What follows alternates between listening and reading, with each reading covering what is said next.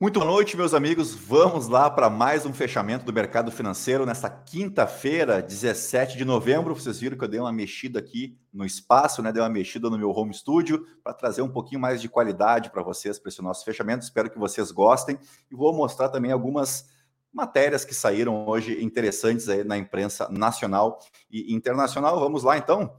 Vamos pegar aqui o primeiro destaque da Bloomberg, que é o, a matéria de fechamento da Bloomberg, né? O que, que eu pincelei para a gente aqui dar uma olhada referente à sessão de hoje, é que nesta quinta-feira nós tivemos aí novos dados uh, que mostraram pedi os pedidos semanais de auxílio-desemprego uh, vieram abaixo da previsão né, e reforçaram ainda mais a força do mercado de trabalho norte-americano. Eu destaquei isso no call de fechamento de ontem, quando eu falei sobre um outro indicador, né, um indicador do consumo nos Estados Unidos, que mostrou o maior aumento em oito meses. Então, a gente tem o consumo elevado e as, os pedidos por auxílio-desemprego caindo, indicando então a força do mercado de trabalho, o, o americano com poder de compra uh, renovado, o que dá ainda mais desespero para o Federal Reserve em conter a inflação em achar o equilíbrio né, através da taxa de juros. Uh, se falava que ficaria em 5%, agora já estão falando de 5,25% a 5,5%. Na semana passada chegou a se falar entre 5,5% e 6%. Então, essa é a grande incógnita para 2023. Uh, e só para a gente fechar aqui de Estados Unidos, uma notícia mais do campo político, mas também interessante, porque a Nancy Pelosi, que é a líder democrata na Câmara, ela está encerrando né, o seu mandato histórico como a primeira mulher a servir como porta-voz do governo e ela disse que vai buscar abrir espaço aí para uma nova liderança. Ó, abrir aspas para ela aqui. Não buscarei a reeleição para a liderança democrata no próximo Congresso. Uh, lembrando que ela já tem 82 anos e que ela é líder dos democratas na Câmara há 20 anos, há duas décadas. Então acho que faz bem, né, a Nancy Pelosi em descansar ela que aprontou das suas lá na sua visita a Taiwan, né, um negócio que não ficou muito bem explicado, e agora ela vai aí trabalhar para a exemplo do que eu destaquei ontem do Partido Republicano, que é uma nova liderança, né, para bater de frente nas prévias com o Donald Trump. Talvez os democratas estejam pensando a mesma coisa, afinal de contas, o Joe Biden mostra a cada dia aí que ele está meio goiaba, né? Que ele já está meio variando. Uh, também acho que não é o nome mais indicado para 2024 pelo lado democrata.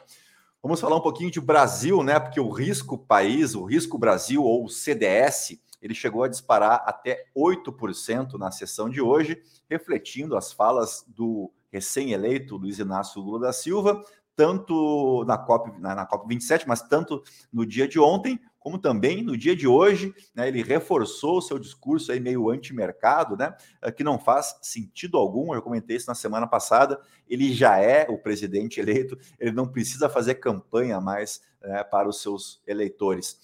Uh, não foi só, só o CDS, né? Tivemos um dia aí de bolsa caindo, dólar subindo e CDS subindo também, mas já vamos falar aí uh, do fechamento mais para frente, porque o grande assunto aqui no Brasil, claro que é a PEC uh, da transição, né? Estou chamando a PEC da gastança, uh, aí o adjetivo que você quiser, tá? o que, que, tem acontecido?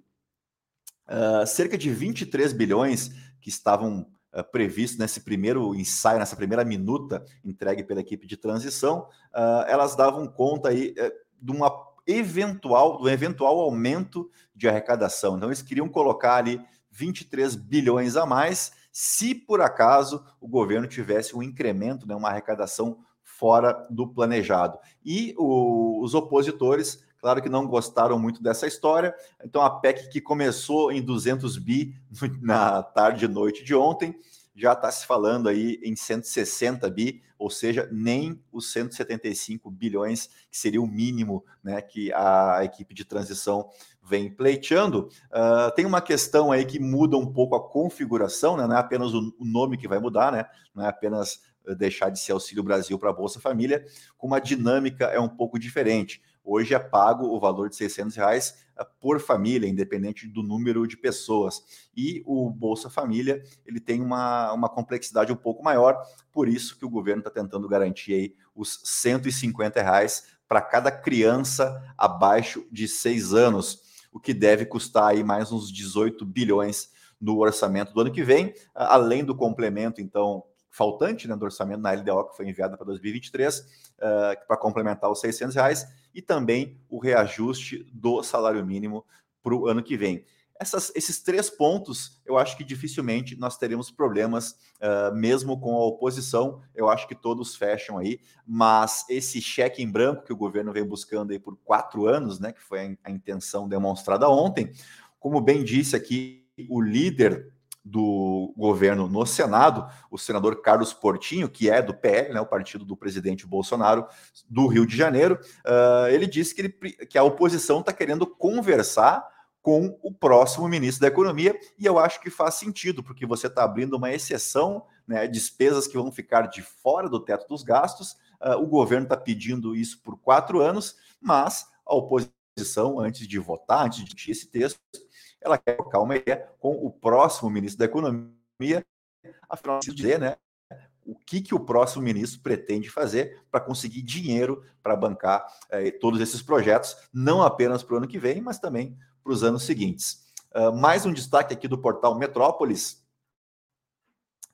que é a, ca a, carta né, que saiu agora à tarde de três economistas de peso, três arquitetos do Plano Real, o Armínio Fraga, o Edmar Baixa e o Pedro Malan. O Edmar Baixa é o mais experiente deles, né? Ele, inclusive, participou do plano cruzado do Sarney. É bem verdade que ele vazou né, depois de, de criar o plano, porque o Sarney não teria uh, uh, cumprido com as suas promessas políticas. O Edmar Baixa, inclusive, uh, ele saiu, com o perdão do trocadilho, ele saiu em baixa do governo Sarney e ele foi o primeiro doutor em economia do Brasil. Ele trabalhou também com os militares, né, na época da, da, ditadura militar. É um cara muito conceituado no mercado e quis o destino que ele estivesse na equipe do Plano Real. E eu acho que fez justiça ao brilhantismo do, do trabalho aí do Edmar Baixa, né? então ele é um dos arquitetos do Plano Real.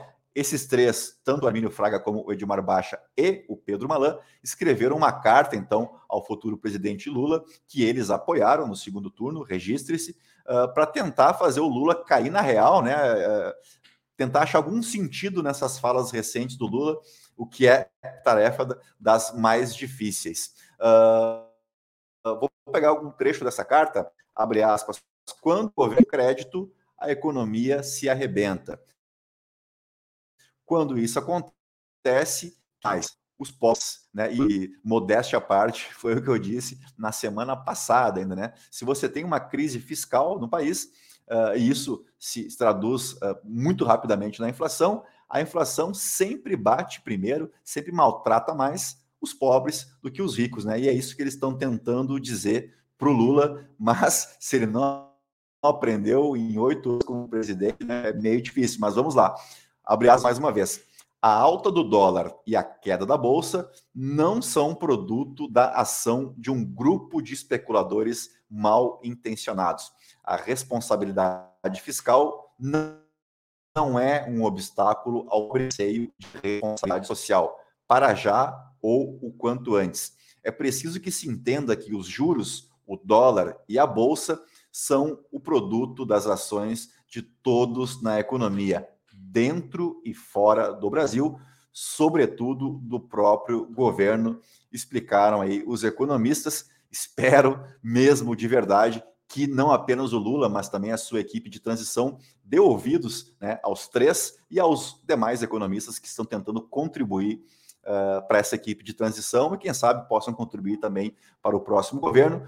Que quem não vai contribuir mais, talvez essa seja a grande notícia, a grande boa notícia do dia, é o Guido Mantega, que hoje anunciou uh, que está fora da equipe de transição. Ele fez lá suas reclamações, né, disse que a oposição está pegando muito no pé, não está querendo colaborar, uh, mas a democracia é isso, né? E esse essa coligação petista bateu muito nessa tecla, né, de que ela era uma frente ampla democrática. Eu acho que faltou aí um pouco de jogo de cintura para o Guido Mantega uh, nesse jogo democrático, que faz parte, né? O governo tem as suas reivindicações, a oposição trabalha sobre os seus interesses também, isso faz parte do jogo político. E para a gente fechar, uma outra matéria aqui do Metrópolis, de acordo com dados do Trade Map, a Bolsa Brasileira já perdeu 215 bilhões de reais desde de o 28 de outubro, na né, sexta-feira que antecedeu as eleições. É dinheiro pra caramba e nos resta aqui a nós pobres mortais que o presidente é, eleito e ainda não empossado, né, o presidente Lula, resolva de uma vez nessa questão do Ministério da Economia, porque são 215 bilhões que nós perdemos aí em valor de mercado nas empresas listadas na bolsa, uh, fora os outros sintomas como o risco país mais alto, o dólar uh, subindo, o que nunca é bom para a nossa economia. Né? Acho que o, o, Lula, agora saindo da, COP, da COP27, vai a Portugal, um breve encontro lá, e retorna para o Brasil uh, nesse final de semana. A gente espera que finalmente seja anunciado aí o novo ministro da Economia e que ele agrade não apenas o mercado financeiro, mas que agrade a opinião pública de maneira geral e que seja um ministro que esteja preparado para o desafio enorme né, que 2023 deve demandar.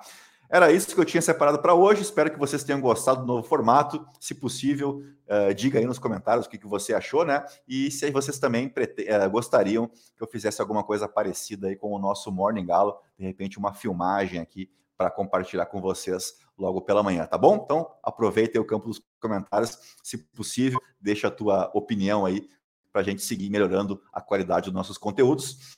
Uh, e a todos uma boa noite, né, um bom descanso e até amanhã com o nosso Morning Galo. Muito obrigado, tchau, tchau.